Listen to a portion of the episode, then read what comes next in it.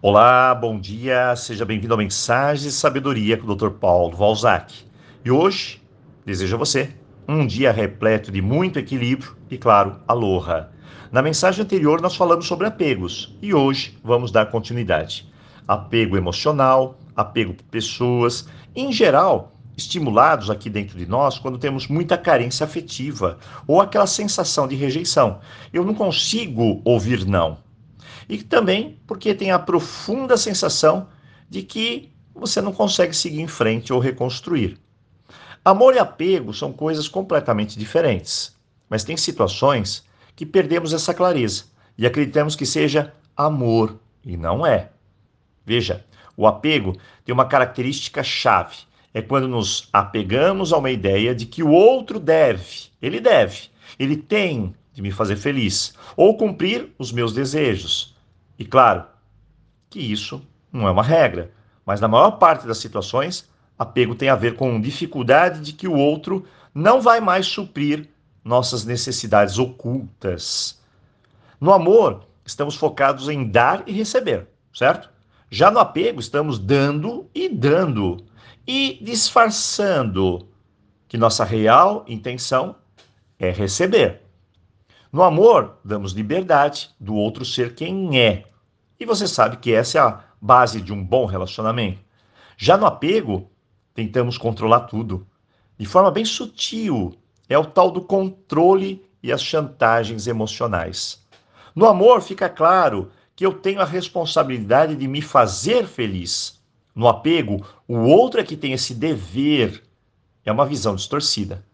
No amor, temos um relacionamento com mais confiança. Já no apego, a possessividade, ciúmes. E claro, isso somente pode levar à infidelidade. Porque o amor alimenta, enquanto o apego ele esgota a relação. O amor está aqui, ó, no presente. O apego está no controle do futuro ou nas expectativas. O pior de tudo é que no amor tudo é claro, eu aceito as coisas como elas são. Agora, já no apego, eu fico cego. Apenas idealizo, imagino e crio a idolatria. Por fim, apego não ajuda, ele não constrói, muito pelo contrário, ele destrói.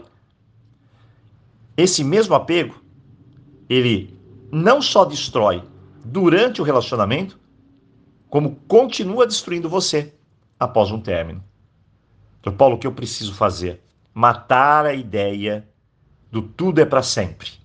Tudo será do meu jeito. Matar a imaginação. Sair do seu cativeiro e permitir que o outro saia também. Todos nós temos o direito de escolher nosso próprio caminho. Daí vem a frase: deixe ir. Todo erro faz parte do processo. Essa é a mais simples verdade. O que hoje eu preciso é viver o aqui e agora e me tornar a prioridade. Olhar para mim, não para o outro.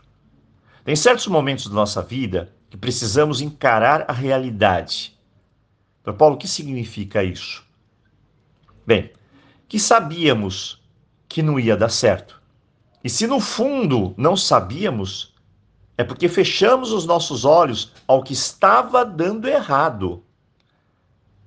O preço em uma aposta que você sabe que não vai dar certo, ou mesmo que não faz nada para ajustar, é alta.